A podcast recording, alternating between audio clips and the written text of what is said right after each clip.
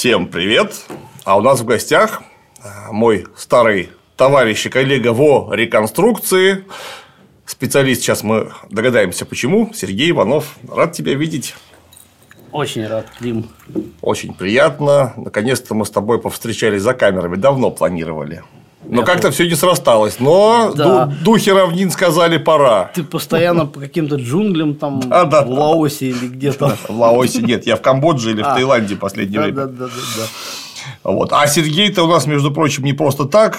Он в числе многих своих занятий и дарований в данный момент представляет нам свою индейскую ипостась. Его самое главное. Мы его давным-давно знаем как Вапити. Вапити – это же олень, правильно? Да?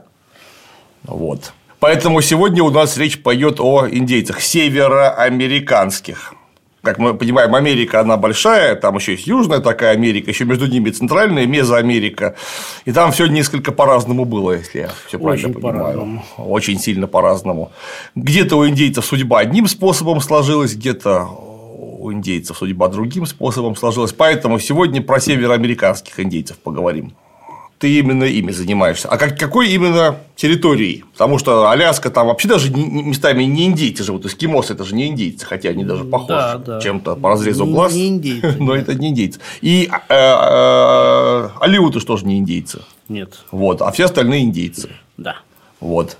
Так вот, каким местом ты Америки занимаешься северной? Я занимаюсь э, у нас вот как бы в сообществе все занимаются каждый отдельным племенем. Я вот занимаюсь племенем Аджибуэй, которые жили в районе Великих озер. То есть это граница современного США, и Канады. Именно. Ага. Это про них Генри Уордсфорд Лонгфелло писал, да, в песне Гаявати, что от лесов, равнин, пустынных, от озер э, страны полночной, от страны Аджибуэев, от страны Дакотов диких с горы тундр, с болотных топий, как там дальше, я не помню. Именно. Именно. Да. У нас-то про индейцев в основном люди знают, если вообще что-нибудь знают, или из кино вестернов, Да. в первую очередь. Кто начинает интересоваться чуть-чуть больше, читают Сеттона Томпсона, там у него такая детская книжка есть, как они дети индейцев. Маленькие дикари. Маленькие дикари, совершенно справедливо. Я еще помню, читал э, Шульца Моя жизнь среди индейцев и Тернера 30 лет среди индейцев. Они Жестокая правда. они не, не, не очень отличаются в смысле фантазии и выдумки названия, но книжки, тем не менее, разные, даже Очень авторы разные, разные. да. Очень. Меня очень сильно, я помню, впечатлило. И еще я помню, читал «Сохраните мое сердце у Вунда дни». Да. Вот, на этом, пожалуй, мои такие развернутые познания заканчиваются. Я, в общем, больше про индейцев, ну, кроме, наверное, археологии, потому что в последнее время занимаюсь много всякой разной совсем древностью. Не читал там разных культурах Кловис, которые уж совсем древние, точнее, культуре Кловис, это еще каменный век вообще аж Да, да, да. парни, которые снабжали своими замечательными каменными изделиями чуть ли не всю а, Северную Америку от Мексики до Великих озер. У них были месторождения. Там. Да, они сидели в Нью-Мексико на хороших месторождениях обсидиана и всем раздавали, расшаливали, так сказать, свою продукцию. Имели свой маленький гешефт. Вот да, имели свой маленький гешефт. Начать, наверное, нужно с чего? С того, как индейцы, которые, наверное, еще можно назвать не индейцами правильно, а протоиндейцами или палеоиндейцами, как теперь говорят наши специалисты из Российской Академии Наук, завелись где-то около Алтая. А потом как ломанули во все стороны и по Берингову мосту, который Беринги тогда был. Прямо из Алтая ломанулись на Чукотку, да? Ну, они сначала в Сибирь, как-то- Сначала они шли, шли, шли. А, Что-то заняло у них это тысяч пять лет примерно дойти до Берингового моста. А потом они переселились маленькими группками через Берингов мост. Сейчас передатировали все датировки по новым калибровочным шкалам абсолютной хронологии до 24 тысяч лет назад самые ранние находки пребывания человека в Америках вообще. Ну, это понятно, там совсем-совсем на севере. Алтай.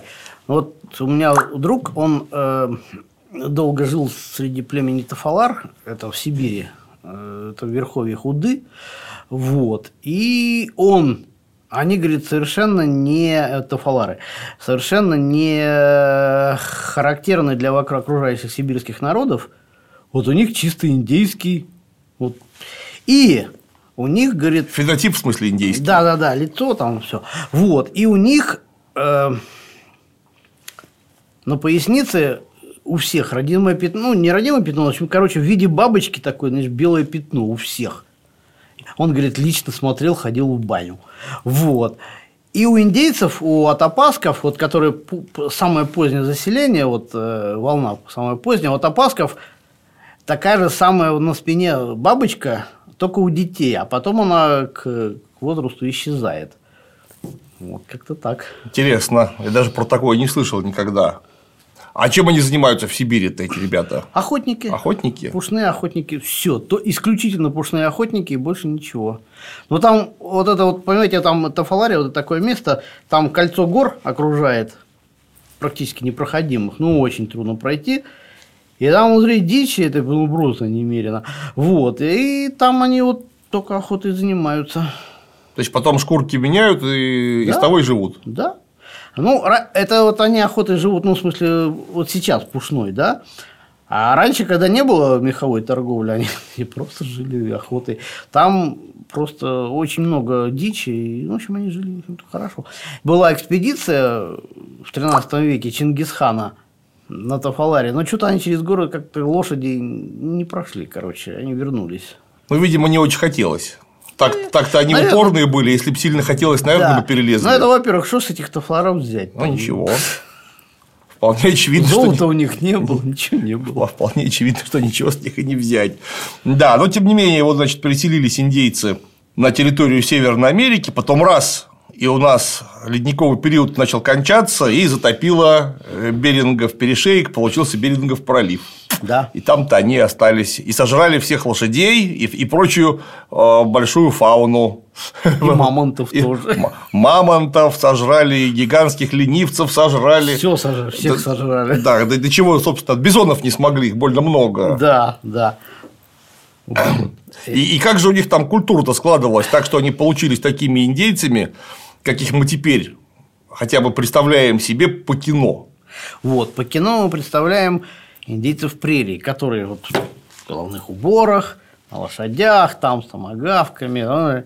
Вот. вот этих вот прерийных индейцев, индейцев великих степей, их как бы в Северной Америке, вот, ну, Соединенные Штаты Канада территория, их было примерно процентов 10.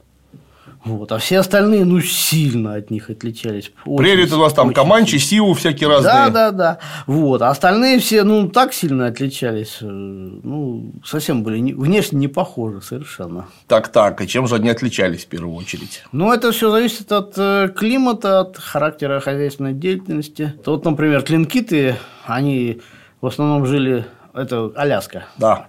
Вот. Они там жили в основном на поимки рыбы, когда она на, нерест идет, они ловили огромное количество рыбы, лосося, и их там ну, как бы заготавливали.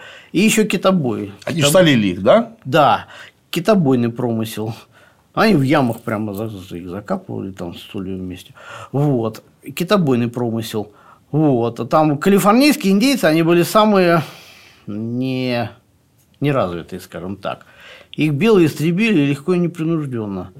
Потому что там у них субтропический климат, зимой там практически не холодно было, они жили в этих соломенных хижинах. И там у них, во-первых, рыба на нере шла. Ну, там же побережье Это, замечательное. Ну, осенью, да, ну, осенью, да. И у них были эти дубовые рощи. И там желудь был не как у нас, а был сладкий как, как, ну, как у нас фундук. Да. Вот. И эти огромные кучи желудей только собирай и перемалывай. Чего не жить-то, а? Хорошая, хорошая да. жизнь. Вот. Ну, еще охотились, там много дичи вокруг было, да. И они, поэтому они были очень, как бы, ну, Мало. Расслабленные. Расслабленные, да. А вот. что же, у них не было конфликтов с другими индейцами? Никаких. Очень миролюбивые. Там даже вот когда русские построили Форт Росс в Калифорнии, вот, и там на юге был городишко Сан-Франциско, и там испанцы периодически устраивали экспедиции на захват рабов, ну, индейцев, ну, всех там. Вот. И когда испанцы там появлялись, там все индейцы сбегались под стены Форт Росса. Ну, испанцы вокруг ходили, там зубами скрежетали, ну, Пушки. Международный конфликт, опять же, кому ну, надо. Не, ну пушки это весомый аргумент. Так получается, что таким образом, сколько? 10%, 10% если были степные индейцы, то стало быть 90% были лесные. Нет, разные. Были и в пустыне жили. А, в пустыне же еще, да, На побережье Тихого океана, на побережье Атлантики. Вот очень развитая культура была юго-восточная. Там очень Всякие семинолы во Флориде. Семинолы они, они что же они южнее? Нет, там Еще были южнее. Чокта, Крики, Чикасавы, Чектавы там. Вот. На юго-западе Апачи, Шашоны, потом дальше к северу там Юты, ну и так далее. В общем, ну, они сильно отличались от от прерийных индейцев, скажем так. И вообще прерийная культура, она вот как все ее там в кино видят на всех этих вестернах, ну, вот эти вот палатки типи, индейцы на лошадях, там, в перьях и прочее. Эта культура была всего сто лет. Уникальная культура – кочевники, охотники на бизонов. А типи – это же не у всех такое было? Нет. Так, хорошо. Только, только у природных индейцев. Тогда к этому потом вернемся. И в, в чем же уникальность? И почему уникальность, она так, так мало просуществовала, как возникла? в том, что а все изменило появление лошадей. И, Они наверное, из, из, со стороны Мексики там шашоны много торговали лошадьми. Ну, в общем, короче, разводили лошадей, и все больше, больше, больше. Некоторые лошади убегали и становились мустангами. Вот. Короче, индейцы обзаводились лошадьми. До этого огромные просторы прерий для пешего индейца были ну, совершенно недоступны. Они стелились вдоль рек, возделывали там кукурузу и другие культуры. Вот. И то есть они там не могли кочевать. То, то, что у нас теперь называется эстуарная культура, то есть в устьях рек. Не в устьях, а вдоль. Вдоль прям. Да. Вот. А когда получили лошади, вот представь, типи, да, вот это кожаное типи, оно средняя типи, вот, ну, средняя, 5 метров высотой, ну, для индейцев это средняя кожа, оно весило примерно там, там 70-80 килограмм. Ну, какой индейец ее утащит? Ну, конечно, не Вот, а лошадь на волокуше легко. Вот. И вот они могли кочевать. Это только кожа без деревяшек. Да, конечно, без деревяшек. Вот.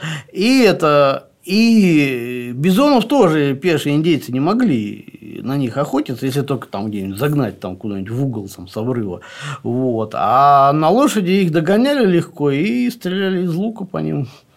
А вот. потом уже из ружей? Потом из ружей, конечно. Вот. И то есть они могли и полностью изменить свою хозяйственную деятельность и полностью изменить свой образ жизни.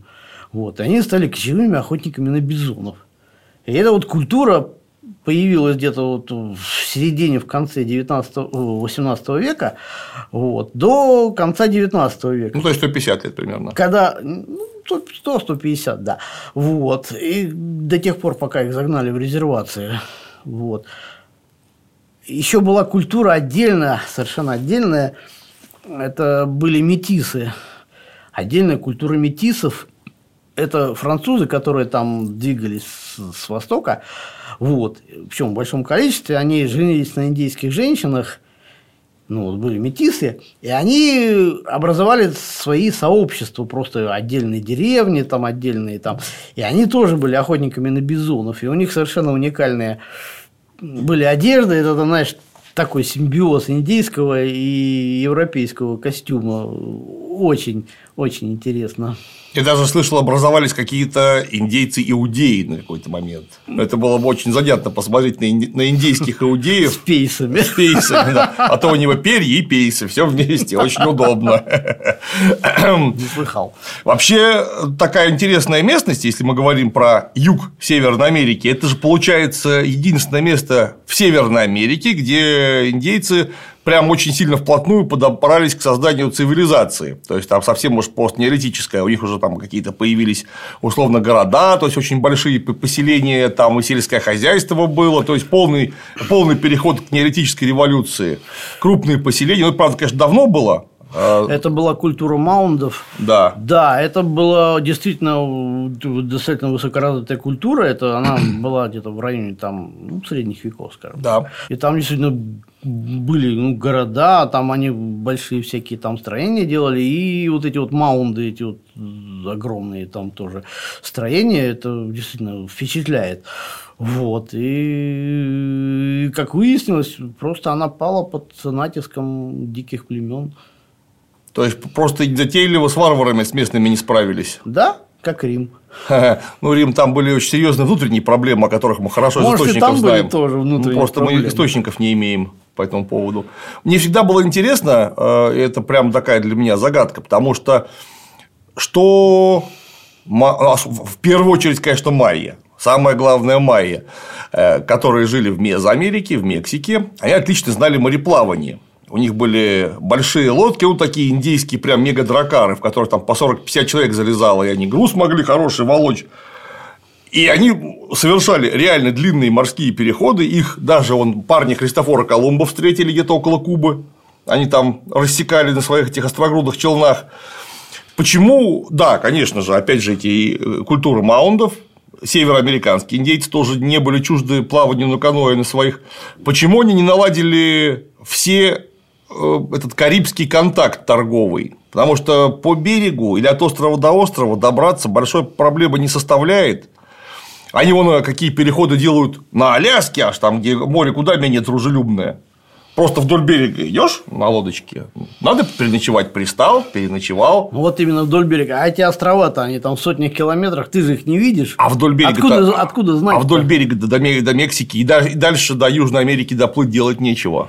Так индейцы же после этого расселились прямо до огненной земли, как-то так, пешочком, пешочком. Да, ну а потом-то, когда у них культура, культура майя, которые могли очень много дать чего североамериканским индейцам. С другой стороны, североамериканские индейцы имели свои доместикаты, которых даже рядом не было в Южной Америке, но которые могли бы там расти. Или, например, не расти, а разводиться. А, в виде животных. Почему-то они вот этого обмена не наладили а, по Карибскому морю вдоль побережья. Для меня это какая-то большая странность. Это явно совершенно исторический характер имеет. А в чем соль, как ты думаешь? Не могу сказать, не знаю. Но вот, например, культура майя, она бурно развивалась вот в средние века, и потом она просто, все эти города были в одночасье покинуты всеми майя, огромные города там, с пирамидами, там, с кучей домов, там, прочих зданий, они все одновременно из них ушли. Да, ну причем, заметьте, они ушли задолго до колонизации. Да, это была да, их внутренняя да, тема. Они задолго до. Что это их побудило? Причем, причем какой-то там 9 или 10 век, сейчас точно не помню. Да, никто не знает. И майя, они до сих пор живут там в деревнях, там, ну, там занимаются там земледелием, ну, в деревнях, в джунглях там где-то. А все города были одновременно брошены. Загадка. Почему? Никто не ну, знает. как говорят, никто не знает. Как говорят из-за климатических проблем, а там города же были по-настоящему чудовищных размеров, по несколько сот тысяч человек их просто прокормить не смогли. Ну, раньше момент. как-то кормили же. А не было климатических проблем, а потом а, раз ну, и, и может начались. Может быть, да, может быть, были климатические проблемы. Ну, ну у всех одновременно. Ну, так там они жили же на таком пятачке, это майя, на, на не сильно большом, ну, по современным, по крайней мере, ну, понятиям. Ну, да, размером с Украину примерно. Да. А, тем не менее, североамериканские индейцы. А Джибуэй – это почему такое название? Аджибуэй, они, ну, как бы, вообще они, у них само название Анишинабе. Вот, но... Как это переводится, Шинабе? Анишинабе? Первые люди. А, не затейливо. Не затейливо. Вот. Но их, э, как бы, это соседи их Виннибага так прозвали. Аджи Увек, от слова Аджи Увек, это те, кто умеет писать. То есть у Аджибуэев была э, мнемоническая письменность. Мнемоническая, ну, а только три народа в мире э, владели мнемонической письменностью. Это древние египтяне, майя и Аджибуэй. Это переходная ступень от, э, алфа... Э, от пиктографии к алфавиту. Вот. У них они свои летописи, летописи вели примерно с 1200 года, как-то так.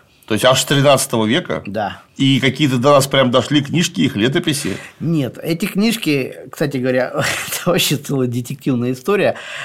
У них эти летописи, они вот священные люди Аджибуи, и они не дают антропологам.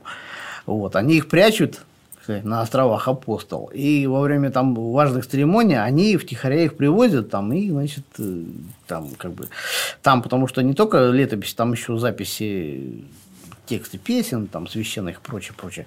Вот. И потом обратно утихаря увозят. И эти антропологи перерыли все эти острова Апостол, ну, в Верхнем озере, просто и так и не нашли. Вот, интрига, однако.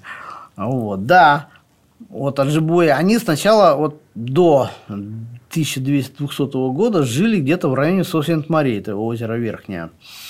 И что-то их торкнуло, чего не, непонятно, и они все двинулись к на восток, к Атлантике. И они там долго шли туда и поселились на побережье Атлантики, там где-то на Лабрадоре, в Новой Англии, как-то так. Вот. А То потом... есть там штат Мэн где-нибудь. Ну да, где-то такого там. рода. Да. Вот. А потом, вот уже, кстати, это в летописях уже указано, что из моря всплыла огромная раковина Мигис и повисла на западе. Вот. И, как бы шаманы это истолковали, что надо возвращаться обратно. Значит. И вот они пошли обратно. Интересно, что они имели в виду. Не по-настоящему же раковина из моря вылетела. Так было, так было написано. Вот. Раковина Мигис огромная. Вот. вот. И вот они пошли. И вот они, когда уже обратно шли, вдоль реки Святого Лаврентия, там уже к этому времени расстелились иракезы. Там вспыхнула война, и вот они, там вот поселки были Стадакон и Хачелага, вот, они их уничтожили, ну, они укрепленные там, ну, как, как форты. Вот, их взяли штурмом и, значит, уничтожили, и ракетов всех прогнали на юг, к югу от реки Святого Лаврентия, и под, по, пошли дальше. Вот, но от них откололась группа, которая там осталась, поселилась. Вот, ее назвали племя Алганкин. Угу. Вот. Вот. И Аджиби обратно вернулись э, в Сосент-Марии, а там обнаружили, что там уже Сиу живут. Безобразие. Вот. То есть и, и иракезов, и Сиу двигать пришлось. Да. Вот. И тоже опять вспыхнула война, и потом Сиу начали потихоньку двигать, двигать, двигать на юг, на юго-запад. В общем, в общем, выгнали их в прерии. Ничего себе, то есть они, получается, аж, аж откуда? От от реки Святого Лаврентия, от Великих озер до прерий э, нет, добежали? Нет, Сиу жили возле озера Верхнего. Вот. А. Встретили там Сиу в районе Сосент-Марии. И потом погнали их на юг. В общем, там эта война продолжалась вплоть до конца XIX века. Неспокойно жили. Да. Но про войну отдельно поговорим. Я же так правильно понимаю, ты у Аджибоев прожил какое-то время даже. Три месяца, да. Три месяца. Ну, не так много, с одной стороны. С другой стороны, гораздо больше, чем я. А потому что я вообще там не жил. И подавляющее большинство из нас. И там у них вообще сохранилось что-нибудь из э, такого по-настоящему древнего? Да, конечно. Религия, во-первых, христианство, оно как бы э, до, вот, кстати, для справки, до 1979 года в Америке вообще была запрещена индейская религия, за это в тюрьму сажали. Так это вот. Демократия.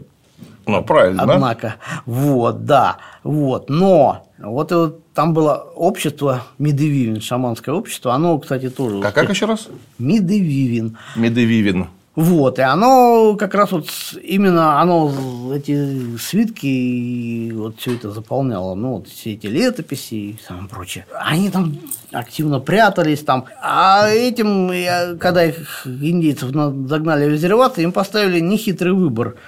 Либо вы креститесь, либо вас пайки, пайки лишат. Но индейцы покрестились, номинально. Но на самом деле втихаря там Продолжали шаманить. Делали свои дела, да. Тут даже у меня вот когда там я вот в резервации был а-ля мне вот показали место, где они там так, такое, ну, дальнее в лесу там, вот, где они там вот втихаря от всех там властей там свои дела делали там ну, до 79 -го года, сейчас-то можно спокойно, вот, и вот там вот они, да, и в чем же у них соль религии? Это какой-то шаманизм, тотемизм, анимизм? Что это? Все вместе? Да, тотемизм. Там э, племя Аджибе, оно разделено на кланы. Там 40 кланов. Ну, это жив, животные в основном. Там медведь, осетр, там куница и так далее. Вот. И Бог у них один. Кичиманиту. Он, причем не как э,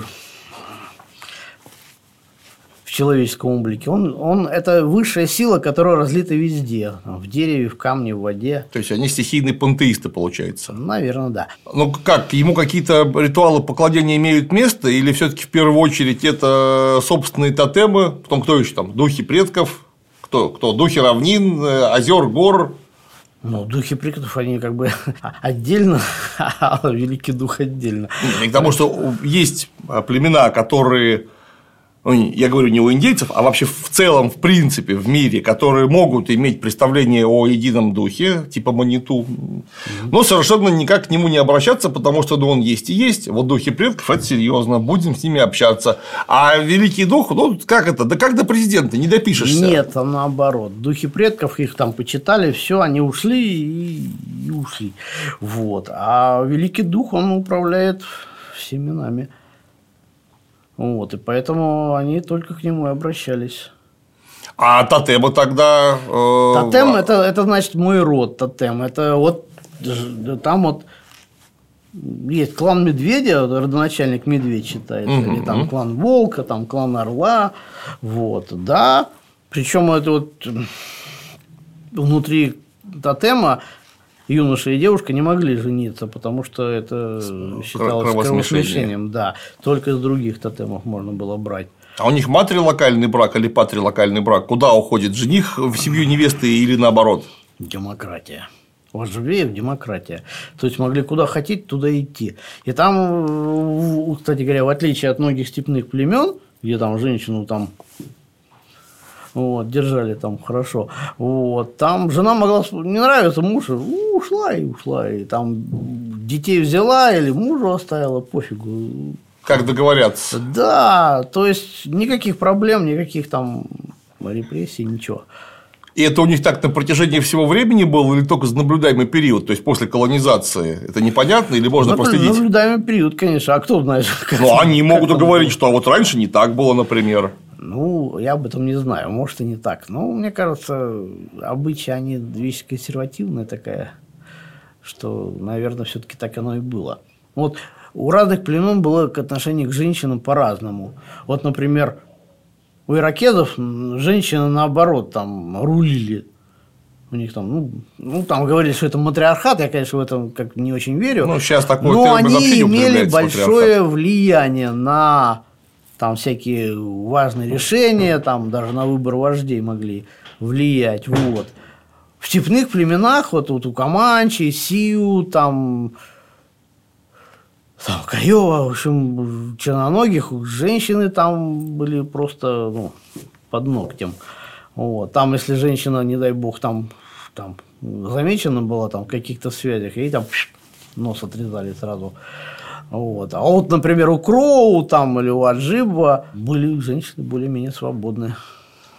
Хорошо, а как э, у аджибоев устроена вообще структура самого, как правильно сказать, племени? То есть, вот 40 кланов, и на этом структурирование оканчивается. Или какое-то внутри кланов есть деление, как это было у некоторых других, например, африканских племен, деление на фратрии, то есть внутри клана есть свои фратрии. У африканцев, например, я у Масаев не так давно был, внимательно много мы с ними общались.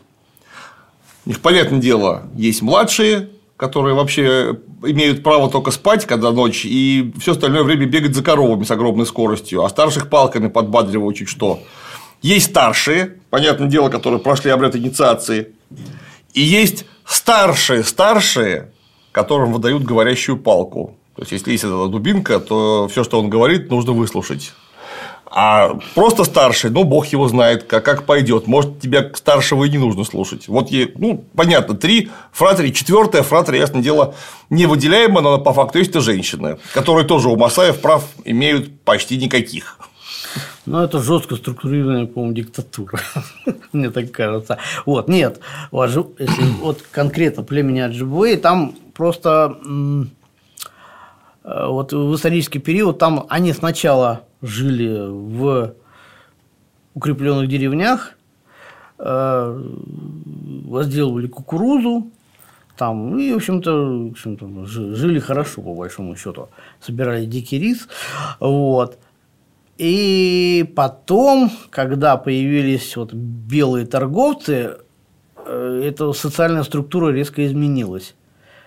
То есть в, в погоне за, за европейскими товарами они были должны давать меха, шкурки. И они превратились в кочевников, которые разбивались на маленькие группы, уезжали там в леса на каноэ, плыли там свои охотничьи участки, и э, там охотились, и только летом собирались на всякие праздники, там церемонии и прочее, прочее, прочее. А потом зимой опять разъезжались, и то есть структура уже полностью поменялась социальная. В общем-то, она до, до резервационного периода так она и была. Конечно, интересная очень штука, потому что во многом не, прослеживается, не прослеживается, причем не, как-то не прослеживается, неправильно, не прослеживают многие племена, не только индейские, насколько приход белого человека это все поменяло. Потому что если ты говоришь, что аджибои уже знали письменность, так это значит, что они вот уже прям совсем подошли к созданию собственной цивилизации в полном смысле слова. То есть осталось там вот буквально шаг. Вот были укрепленные поселки, ну вот еще немножко, и уже будут города, цари и так далее. Нет, скорее всего, нет. Вот иракезы к этому подошли, действительно. Вот реально иракезы подошли. Они образовали союз э, пяти, потом шести племен. Вот. И у них действительно была практически жесткая там над, был бы надгосударственный орган такой, над, надплеменной. Вот. И они вот, вот, и вот еще немного бы, и вот действительно бы создали бы государство, но помешали белые.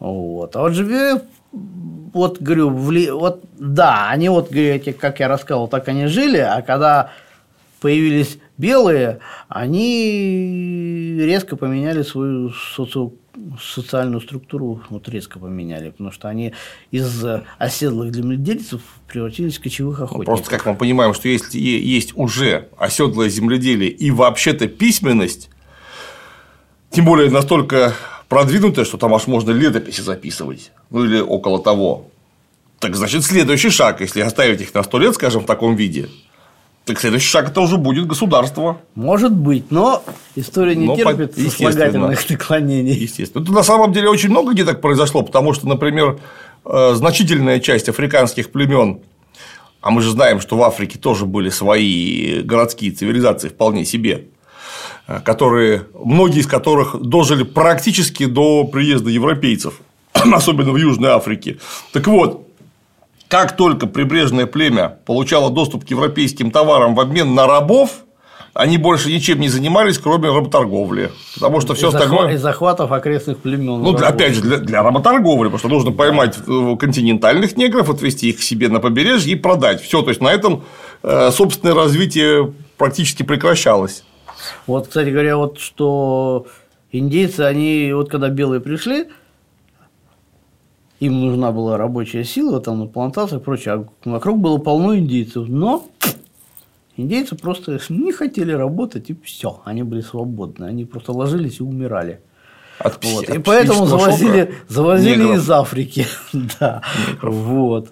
Ну, так, я так понимаю, что все-таки индейцы до настоящего, настоящей работорговли внутри себя до прихода белых не дошли еще. Дошли. Дошли? Клинкиты дошли. Клинкиты. Да. Даже вот э, да, знаменитый ученый, вот женщина Юлия Павловна Веркиева, она, угу. она жила среди клинкитов, как раз вот изучала этот вопрос. Да, вот этих захватывали, когда клинкиты были очень такое профессиональное племя, они там, блин, вечно воевали с кем-то, если нет врагов снаружи, то они между кланами там друг друга мочили с большим удовольствием. Вот. Они на русских там нападали. Там, ну, постоянно, да, мы с ними там, наплакались. Да-да-да. На Аляске. Вот. И, на другие племена. Вот. И вот они пленников захватывали и вот делали ромами. Да. Вот это, это первое именно среди индейцев. Ну, вот случай такой.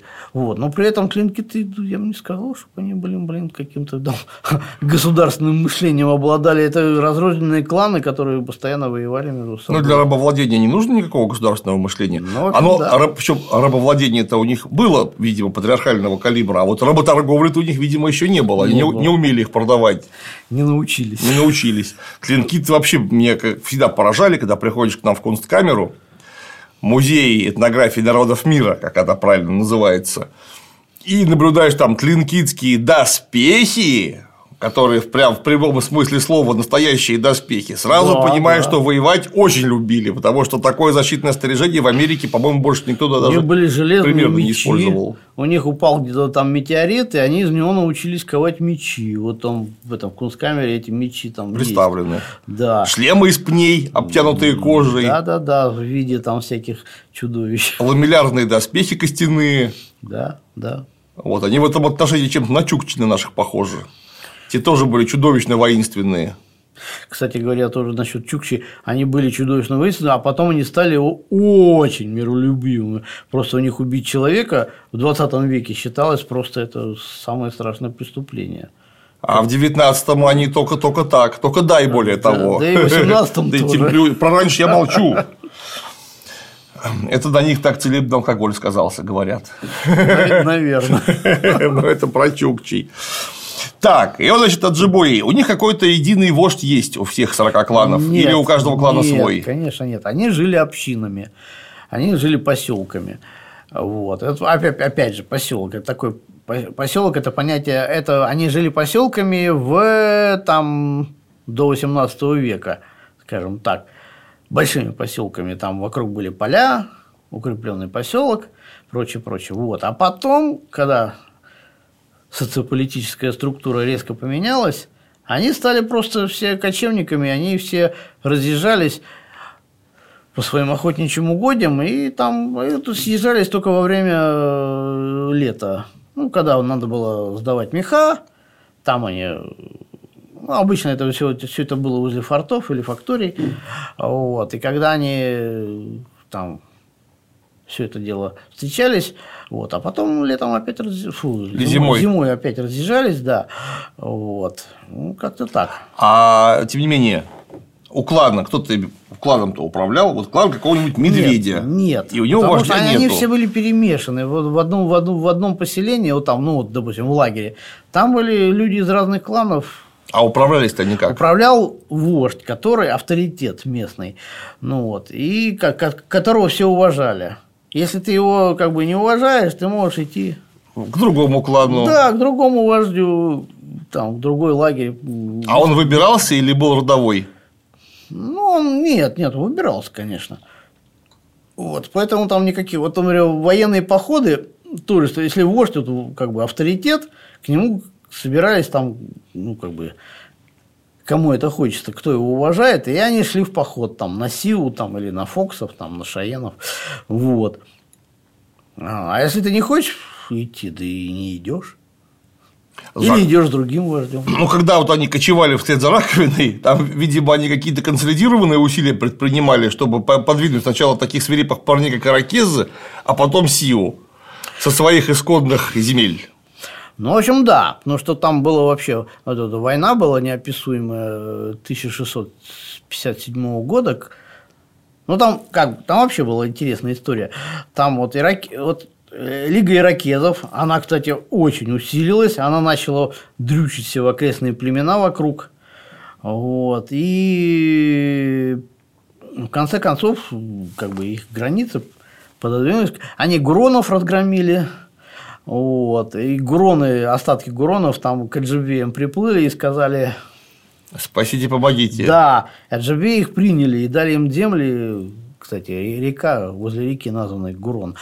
Вот. Иракезы очень сильно обиделись, потому что гуроны это были иракезоязычное племя, они их считали своими родственниками, хоть и заблудшими. Был нейтралитет, а потом иракезы напали на торговую партию Аджибеев, которая из Монреаля плыла на каноэ, ну, на, на- на ночевке там всех перебили, но один там успел, Драпанул. успел уйти, да, и все об этом рассказал. Вот. Ну и это все так возмутились, что за дела, уже хотели там. Вот. Но тут при, приплыла э, делегация иракезов и сказала, что, мол, там это были там какие-то горячие парни, они приняли их за, за Гуронов, там и напали в темноте, там не заметили, в общем. Вот. Ну, в общем, короче. В общем, это случайно. Иракезы, у них красноречие было просто почище римского. Вот. И замело дело. Короче, замели это дело, значит, все. ну вот. И потом, значит, через год опять иракезы напали уже в долине реки Оттау на торговую, как бы, отряд, ну, не торговую, а на охотничий отряд Аджубея, значит, тоже всех перебили.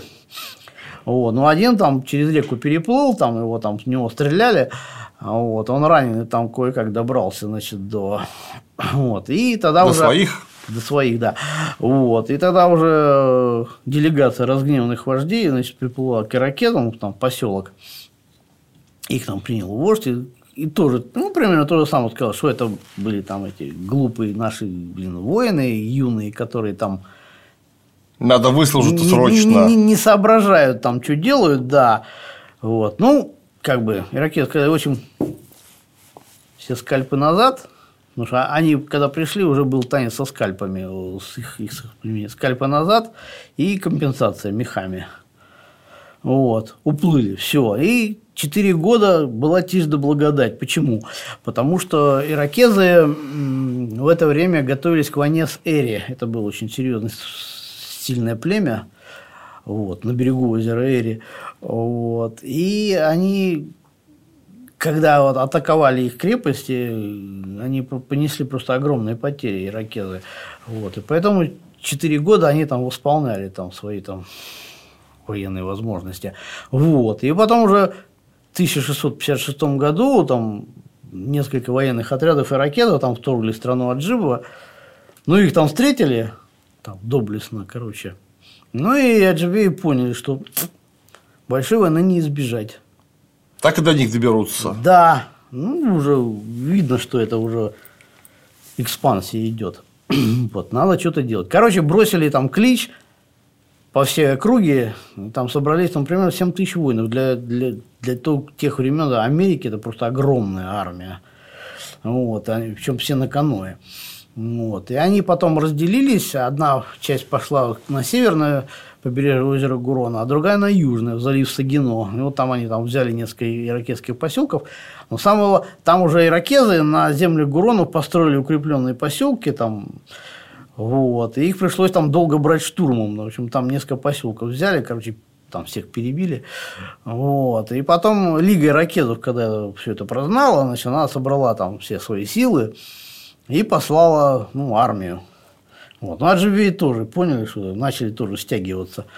Вот. И сражение было у реки Трент, просто дикое сражение, страшное просто. В общем, ракетов разгромили. После этого обнаружили там группу, большую группу иракетских женщин на холме, там, которые там наблюдали за сражением. Вот. Ну вот Ажибеи, вот в отличие от иракезов и вот э, восточных племен, э, совершенно не практиковали пытки у столба. То есть они считали, что издеваться над беспомощным пленником это ну, недостойно.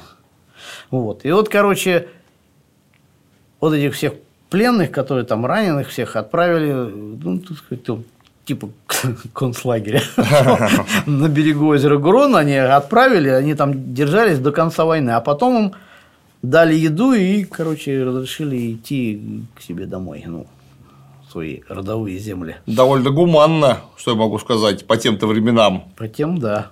А как вообще военные силы и военные действия были организованы? Потому что, опять же, есть довольно неплохое представление о примитивных войнах, какие велись, например, опять же, примитивными племенами, например, амазонки, теми же самыми индейцами. Там как таковых войн вообще, то есть в нашем понимании, не было. Там какие-то соревнования скорее. Ну, пришли две, две толпы, покричали друг на друга полдня, потом постреляли из луков, покидали коп и разошлись. Ну, вот обозначили присутствие таким образом. Ну, у них так. Вот кроме, если когда вот, вот жизненные интересы, вот когда вот, вот как войну, которую я описывал, там ну, просто если агрессор идет, надо его мочить. Вот, что это и делали. Вот у прерийных племен, например, у них э, война, она была, ну, как, как, как спорт, по большому счету. Вот. И там неважно было убить противника. Вот. Там уже у них была такая палочка для ку, такая тросточка. Вот. И вот было самым там высшим подвигом там ворваться в строй врагов, да, на коне, ну там все на конях, вот, коснуться врага этой трусочкой. Запятнать. Да, и уехать. Вот. То есть это типа я мог тебя убить, но я этого не сделал. То есть убить ты любой дурак может. Попробуй вот так с палочкой подъедь. Да, в чем есть страшно ловкий. Противник-то был вооружен. Естественно. Вот. И да. Вот. И там в основном набеги у приличных индейцев э, делались с помощью, ну, в смысле, для угона лошадей в основном. Хотя были разные всякие случаи, да. А вот у аджибуэев, ну и соседей, соответственно, они что, прям территории захватывали с целью долговременного удержания? Да, 1691 год. Вот. Э, Аджибуэи вот вступили в Великую войну с Сиу. И началось полномасштабное наступление просто. Вот, я не знаю, может быть, как это было организовано, но вот реально начали двигать, двигать, двигать от, от озера Верхнего, там буквально на юг Миннесоты. Вот. Это было примерно в течение там, 100 лет или 200. Где? Да, 200 лет примерно. Вот. Двигали, двигали, двигали. Но там не только силы. До конца 19 века, получается? Да, да. Там не только сил, там двигали еще и Сауков, и Фоксов, Шаенов, ну и там и других тоже. Просто мне сложно представить себе, как это происходит, если нет центральной власти, то, что называется. То есть есть 40 разрозненных кланов, которые хотят воевать, воюют, не хотят, не воюют, а как-то можно целые такие большие народы, как, ну, понятно, племена, как Сиву и Шаены, вот таким образом двигать усилиями разных кланов. Ну, у них, у Сиу и Фокса и прочего, у них была примерно ну, такая же структура, да. Ну и когда, когда более многочисленный противник, они там собирают военные отряды, там напали, тут напали, там напали, в общем, стало жить неуютно, короче. Они уходят на юг. Эти опять тоже подвинулись. И вот. И когда уже вот Сиу, когда они уже подошли к Миссури, уже к прериям, они были без лошадей и, но с ружьями. Вот. И там, кстати говоря, их вот это вот сообщество, вот там племена, оседлые племена, которые жили на южном берегу Миссури, Манданы, Хидацы и Арикара, они их там сдерживали какое-то время, вот, не давали переправиться. А вот, но была такая жестокая морозная зима, и когда Сиу просто по льду перешли там в обход этих всех этих деревень и ушли в прерии. Вот. Ну а потом они встретили там племена, которые разводили лошадей, и от них получили лошадей, и уже стали уже конной, конной культурой охотников на бизонов. Ничего себе, это 18 век. Да, 18 век. Ну, а это время, когда они уже все знали огнестрельное оружие. Да, у них были ружья, они получали ружья от, от компании Гудзонова залива, торговцы уже там вовсю там шмыгали туда-сюда. Шмыгали. Слушай, а вот когда вопрос, э, может быть, не совсем по существу, но тем не менее не могу его не задать. Недавно вышел очередной хищник. Фильм Хищник добыча про Каманчий. Ой, не смотрел. Там имеется в виду э, начало 18 века, по-моему, 1711 год или 1713, все команчи поголовно с копьями и луками, ни одного ружья, они даже не знают, что это такое. Это вообще правда, а нет? лошадей не было? А лошадей тоже не было. Все правильно. Тогда у них не было лошадей. В начале 18 века у Команчи, да, они, они были, ну, как бы, жили, возделывали кукурузу и прочее. Вот, но... А, но, правда, они все в типе, и как только они, там, сын вождя, ну, или младший вождь, может быть, увидел лошадь, он сразу на нее вскочил и принялся там только не, только не как казак вольтежировку делать, прям тут же. Думаю, где ты научился так здорово, парень? Кстати говоря, как Сиу получил лошадей, там вот э, по легенде, ну не легенда, а это как бы исторический факт, там какой-то отряд Сиу от Миссури шел на юг, а Шаен уже имели лошадей. Вот. И они встретили там несколько сил, вот, и пеших. И они, значит, ну, хотели их сначала там перебить, а потом один Шаян увидел, что один Сиу несет на своей спине череп бизона, а бизон у Шаяна это священное животное. Вот. Ну и поэтому их не стали убивать, значит, их взяли в плен.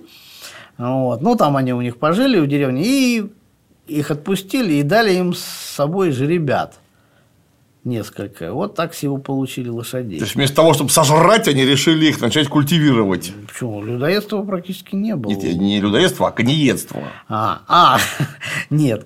Это индейцы к лошадям, они лошадей не ели, они ели бизонов, вот, они на лошадях ездили. Не, ну слушай, если катаются, обязательно едят. Монголы тоже на лошадях в основном ездят, но если что, могут суджука с них накрутить. Не, ну если совсем голод, то, конечно. Это везде было. Когда голод, лошадей жрали просто с огромным удовольствием. Ну просто монголы лошадей это вполне на мясо забивают сколько угодно. Эти конские колбасы замечательно вкусные, я это их очень да, люблю. Но у монголов, кроме лошадей, был и другой скот. Ну, и у них и того, и другого просто очень много у монголов. Да. И лошадей, и не лошадей. Да, поэтому на лошадях они ездили, а коровок они там овечек и ели. Это правда. А вооружения от джибои какие-то были специфические? Ну, там какой-то особый лук, не как у всех, какое-то копье, щит, что-нибудь? Нет. Обычный простой лук, обычное простое копье. Часто они от дубины делали такие. Вот видел вот фильм Последний из Магикана? Конечно. Вот, Рассел Минс видел там да. с дубиной.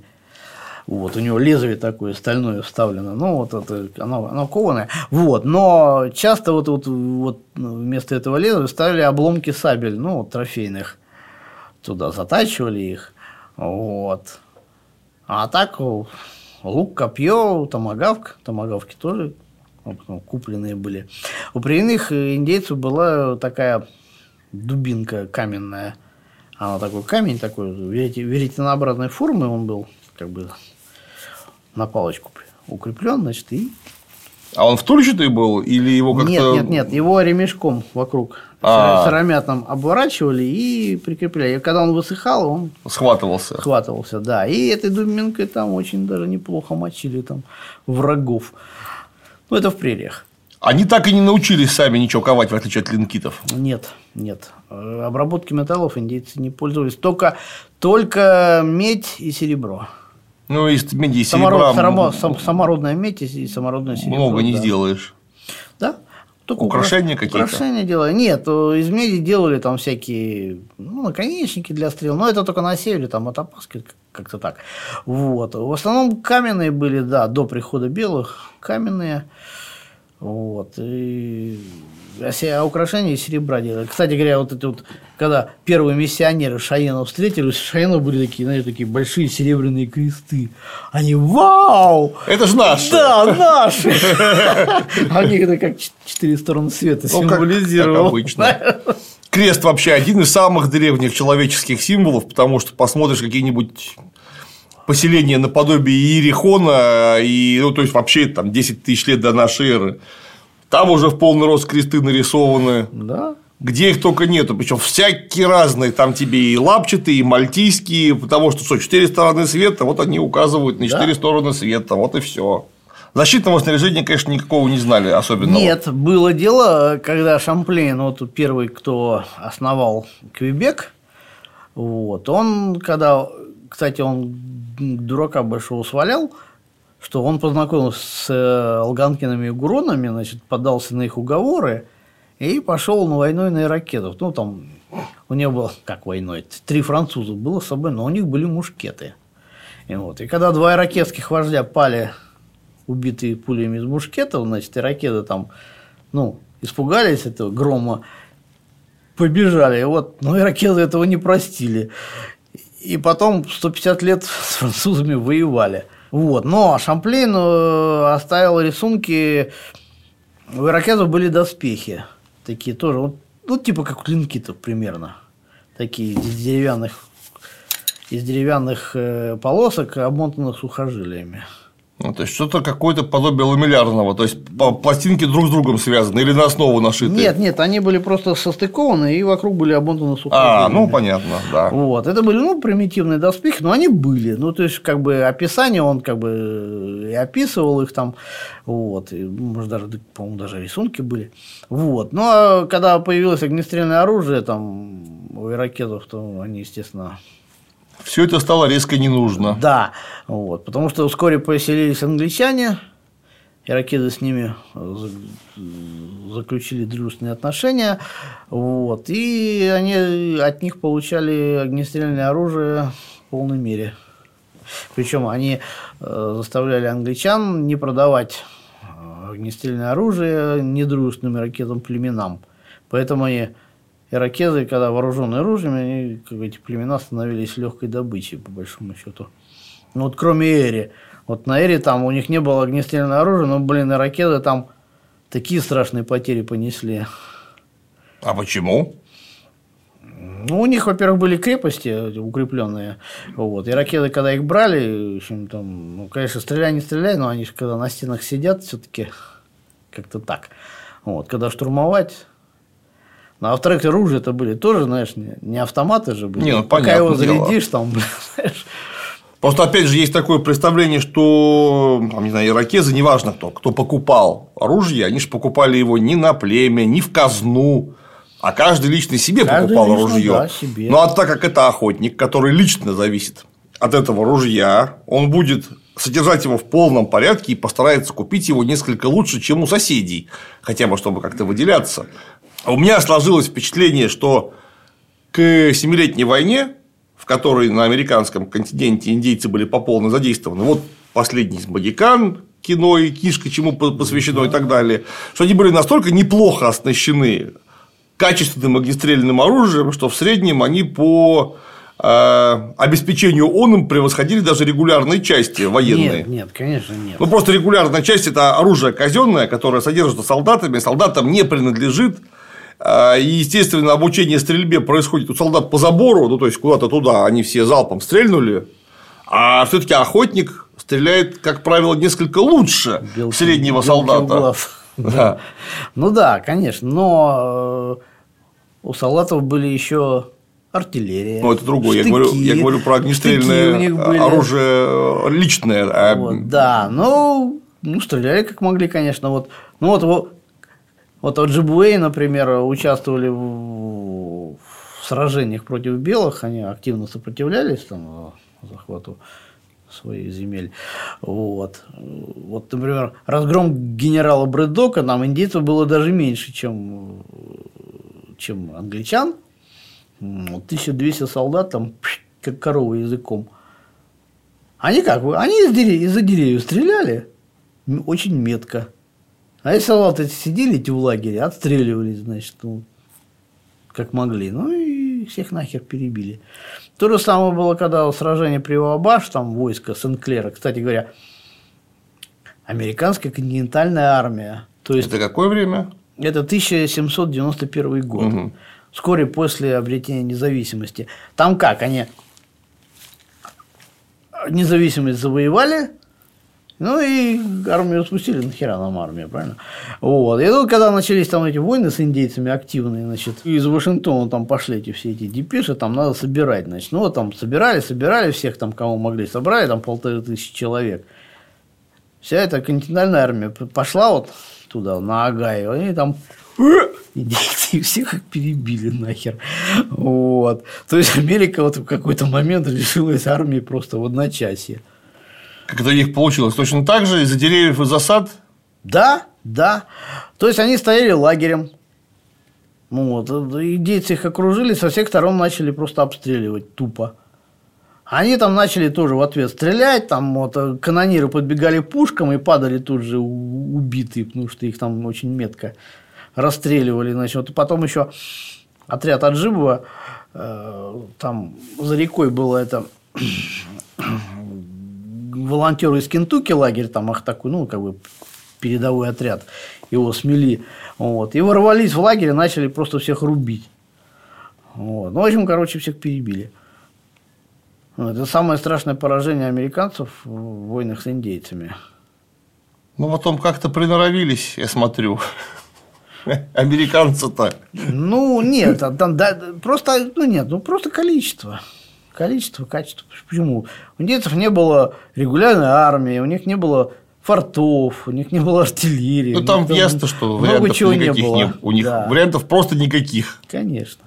Там какое-то время потрепахаться, а Аджибуэй сопротивлялись вообще всем, и французам, и англичанам, Нет, и американцам. Нет, не воевали, вот. А вот с англичанами и американцами, да, в полный рост. Вплоть до там, последняя война была 1885 года. Ну, то есть совсем уже, уже, уже револьверы, унитарные патроны, пулеметы. пулеметы. да, вот, вот когда вождь Аджибеев, Большой Медведь, там сражение при Френсименсбатте, ну, это в Канаде, вот, там пулеметы против них, там, ну, в общем, как-то пулеметы, конечно, пулемет, но в лесу, знаешь, ну, короче, их окружили и там всех нах перебили.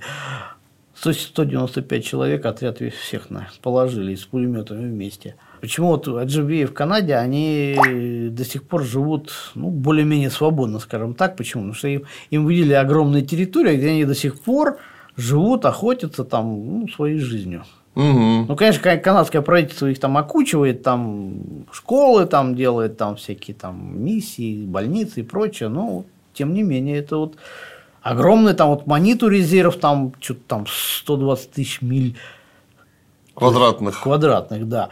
Вот, где они там могут там своими там, охотничьими делами и прочими заниматься. Там потом Галбей резерв, Ми, тоже огромная территория.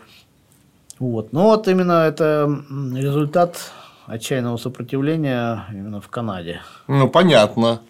А какая у них была численность, какая демография до колонизации, во время, после, сейчас?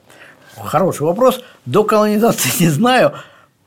Ну вот, но вот, э, ну вот единственное, что я знаю, что они, HB, они давили своей численностью, в принципе. Почему? Они так... У них не было такой, ну, единой организации, единого команды. Но вот эти все эти постоянные военные отряды, они нападали там, нападали сям, ну, заставляя отступать там этим племенам на юг и запад. Вот.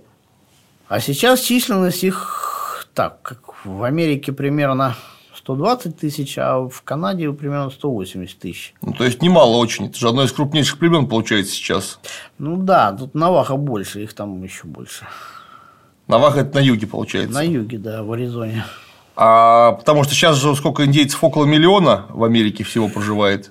И... 1,2 примерно так, да. То есть, ну, из них считает 300 тысяч это отжибоев, это очень много. Ну, примерно так, да. То есть, это чуть меньше трети. А, ну, собственно, четверть. Если их 300 тысяч и миллион двести, так это четверть получается. Все правильно. Серьезно, серьезно выстояли. Причем, заметьте, я почти уверен, что большинство людей сейчас что такое Аджибуэй, даже и не вспомнит. Команчи Кто помнит, читал, Гаевату только если что. Э, Команчи помнит, Сиу помнит, Апачи помнит, может быть, иракезов с Гродами помнит. Ну и, конечно, Магикан, потому что последний из да, этих да, самых да. Магикан. На этом, собственно, познания заканчиваются. Магикан-то вообще, по-моему, не осталось никого.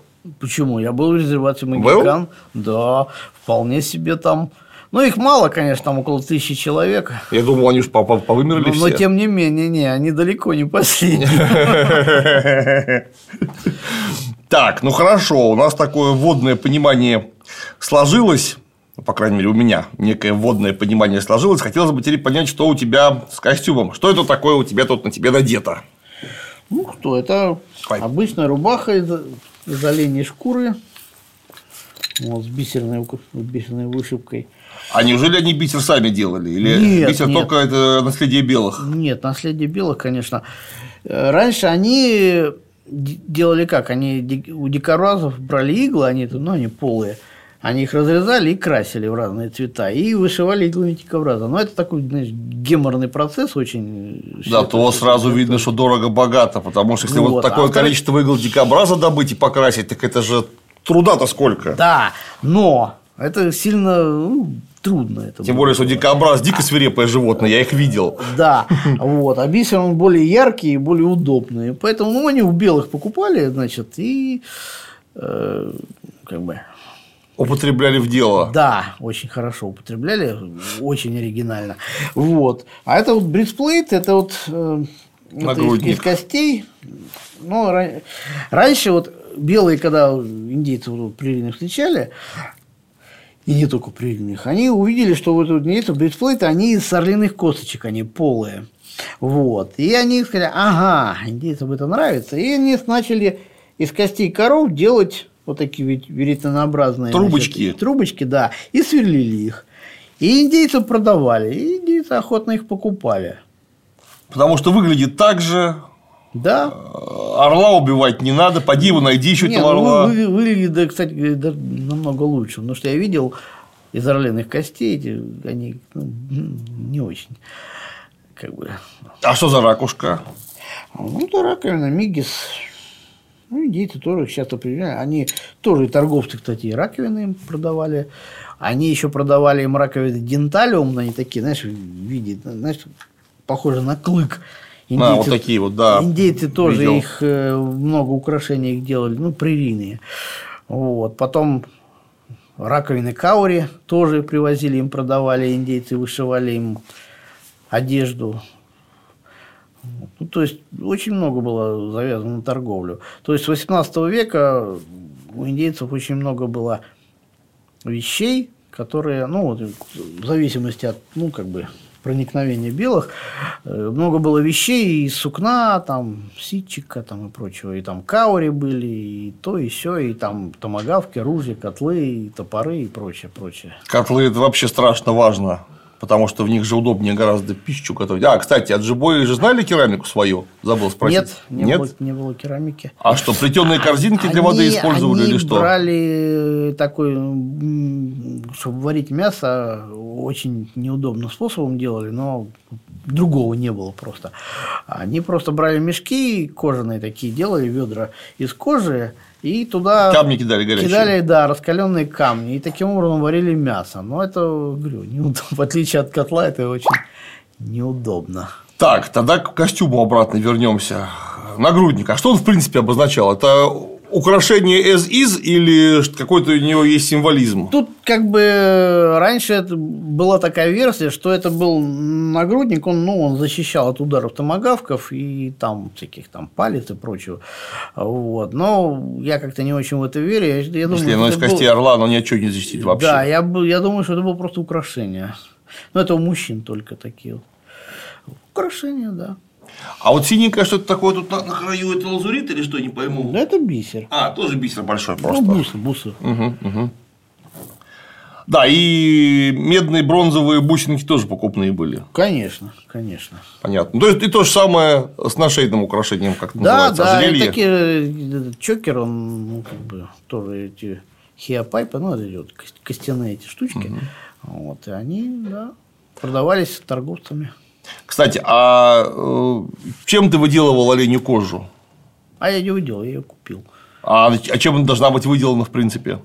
Ну, я вот был, когда, кстати говоря, был, вот когда у индейцев был, я был в детском лагере, э, где вот как раз и детей учили всяким разным индейским ремеслам, в том числе и выделка кожи. Когда убивали, они охотились на оленя, снимали шкуру, ну, мясо, понятно, кушать. Да, вот. А это просто мозг и печень рубили на мелкие части, просто смешивали, и вот этой пастой этой намазывали шкуру и сворачивали. Ну, там же жира много, по идее, должно быть. Они ну, ее мездровали сначала. Да, понятно. Мездровали, вот, и сворачивали. И там через несколько дней она уже была более-менее как бы, ну, вонь стояла просто ужас. Ну, я могу себе представить, это же словами не описать. Да, я просто, да, я наблюдал за это делом, да. Кстати, а я вот слышал, тут ничего не могу сказать, что индейцы получили такое количество чудовищных эпидемий от белых, потому что они никогда не стирали свою одежду, и когда получали от белых одеяла какие-то и прочие ткани, они тоже их не стирали, а там уже был готовый там у них тиф, оспа и все такое, и индейцы таким образом массово заражались. Что-нибудь ну, как можешь прокомментировать по этому поводу? Ну, кстати, вот да, впереди белых шла волна эпидемии. Там вот все индейцы, с которыми встретились белые, это была уже одна, одна десятая часть тех, кто мог бы быть выжил от эпидемии. Потому что эпидемии оспы, там холеры, тифа, э, там туберкулеза индейцев косили просто, просто страшно, потому что они совершенно не были приспособлены к этому. Ну что бейцы белые когда-то, ну, они как-то так, какой-то иммунитет имеют до всю историческую, как бы, просто выкашивали целыми лагерями. Вот. И то, что осталось, вот белые встретили, и вот то, что осталось. Просто, говорю, 9 десятых индейцев выкосили эпидемии. Что-то я считал подсчеты, что в войнах погибло ну, там, за 19 век не более 50 тысяч индейцев с белыми друг с другом. Ну, а от эпидемии сколько умерло, просто не сосчитать.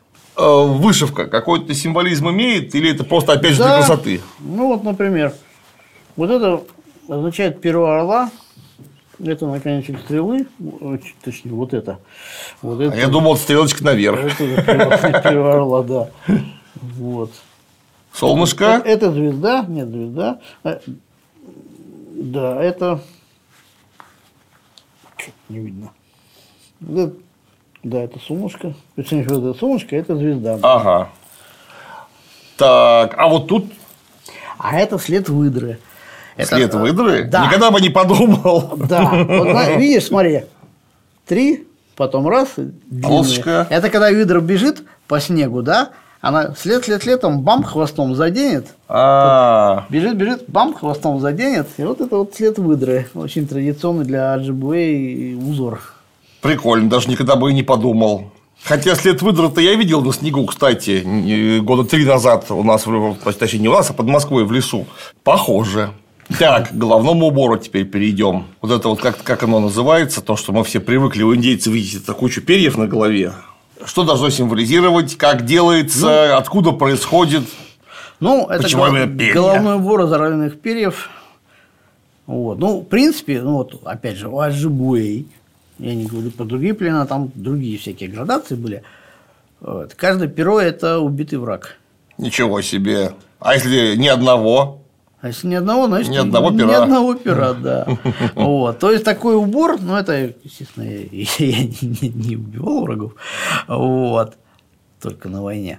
Вот. Э, они вот, мог носить только такой знаменитый вождь военный, который имеет на своем счету много скальпов.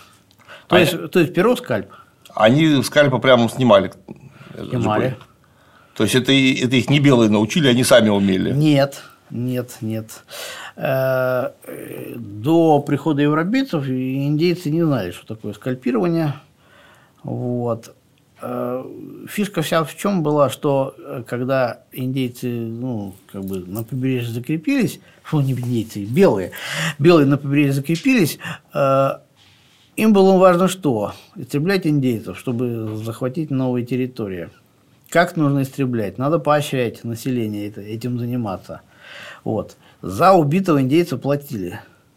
Как доказать, что убитый? Нужно скальп. Да, как доказать, что убитый? Гол, голову принести. Если откуда-то издалека тащить, они ну, разлагались. Ну, а тяжело там, это, Да, неудобно. тяжело и воняют и вообще. Вот. А так скальп высушил, потому что живой индейец не даст себе скальп снять. Вот. Значит, только с мертвого сняли. Там за мужчину одна цена, там за женщину, там ребенка другая цена. Вот. Сначала грешили это на голландцев, что там они заплатили за скальп индейцев 5 гульденов. Вот. Но, оказывается, потом порылись в источниках, там выяснилось, что все-таки новаторы были англичане. А голландцы у них просто переняли. Подсмотрели удачную да. находку. Вот. А индейцы в ответ там начали сдирать кальку с белых. Что недопустимо. Да, и со своих индейских врагов. И этот обычай пошел гулять по просторам Америки гораздо опережая э, волну белых, ну, на, ну, как бы продвижение. Кто бы мог такое придумать, думали белые, оказываясь на новых территориях. А это вы такое придумали. А скальп это очень удобно. Его снял, высушил, и его можно, их можно там собрать там целую кучу и нести далеко. Легкое, потому что. Да, а голову попробуй унеси. Ну, только там понятно, если там убили 20 человек, так 20 голов это целый ящик. Конечно. Тяжело нести. А скальпы высушил и унес, и все, очень удобно. Так, а вот это вот подвески что означают? Или тоже просто украшения? Ну, это украшения чисто. А что на них э, узоры? Что должны изображать? Узоры это, ну, это жилище, да, и это выбор для мужчины. идти туда или туда. Ну, в общем, свобода.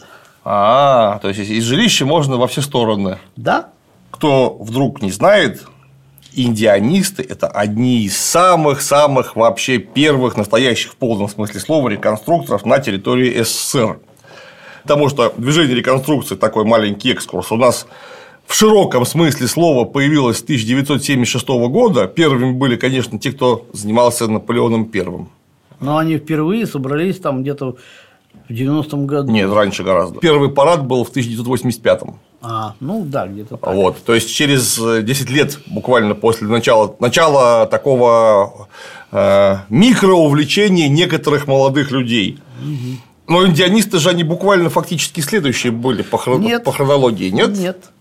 Ну, первые группы, вот такие серьезные, еще зафиксированы в 68 году. Вот. А впервые собрались всесоюзный слет был в 80-м году. Пау-вау какой-то был. Да, да.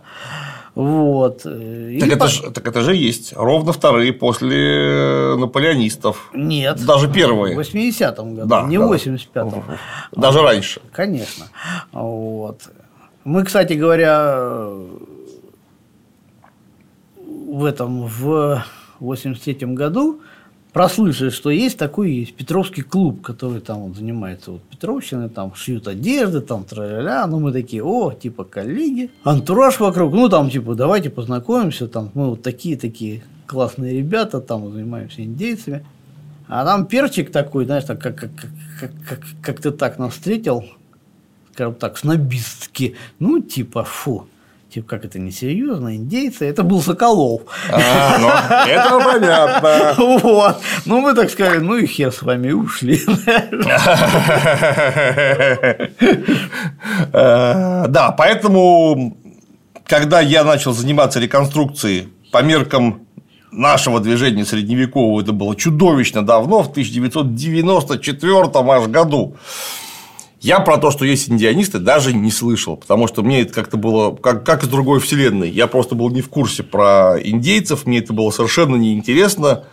Я уже в 95-м, когда погрузился глубоко в движение, я обнаружил, что индианистов, а, по тем временам было много, больше, чем средневековцев. Потому что нас-то вообще было на весь Питер, наверное, человек 25 максимум.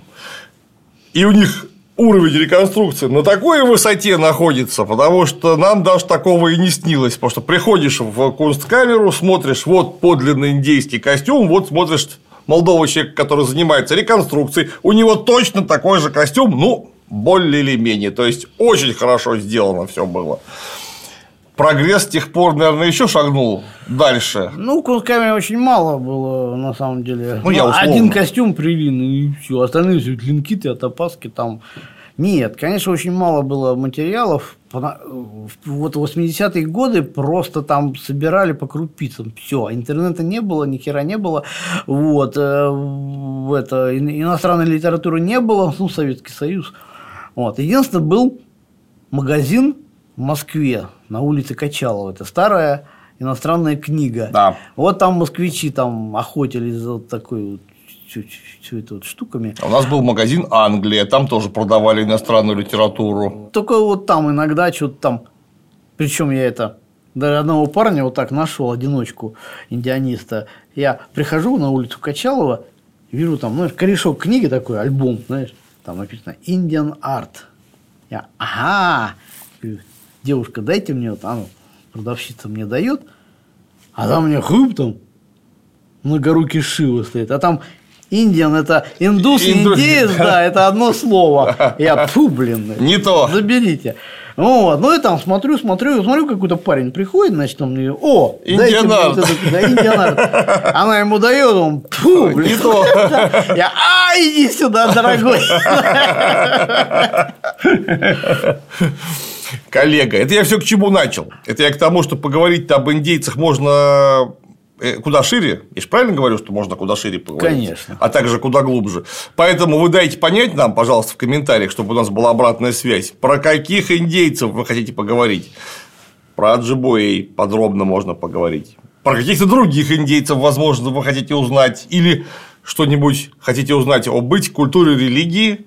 Словом, задавайте вопросы, чтобы мы понимали, что конкретно вам интересно. Потому что одно может быть интересно мне, в Аппете может быть интересно что-то другое, а вам может быть интересно нечто третье. Поэтому давайте соединим наши желания и зададим Маниту правильный вопрос. Что мы узнать хотим?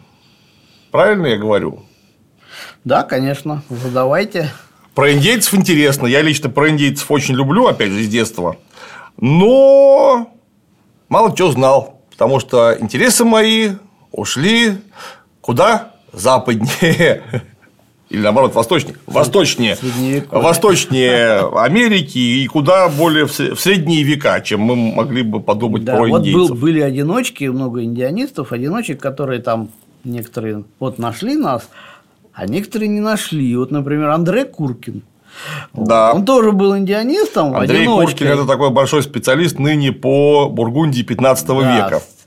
Знаменитый медиевист. Вот. И он мне посылал фотографии, где он там в индейских костюмах, но он нас не нашел. И так и канул. Канул в средневековье. Спасибо, что пришел. Было очень интересно. Ну, вы поняли, да? Нужно писать и спрашивать. На сегодня все. Всем пока.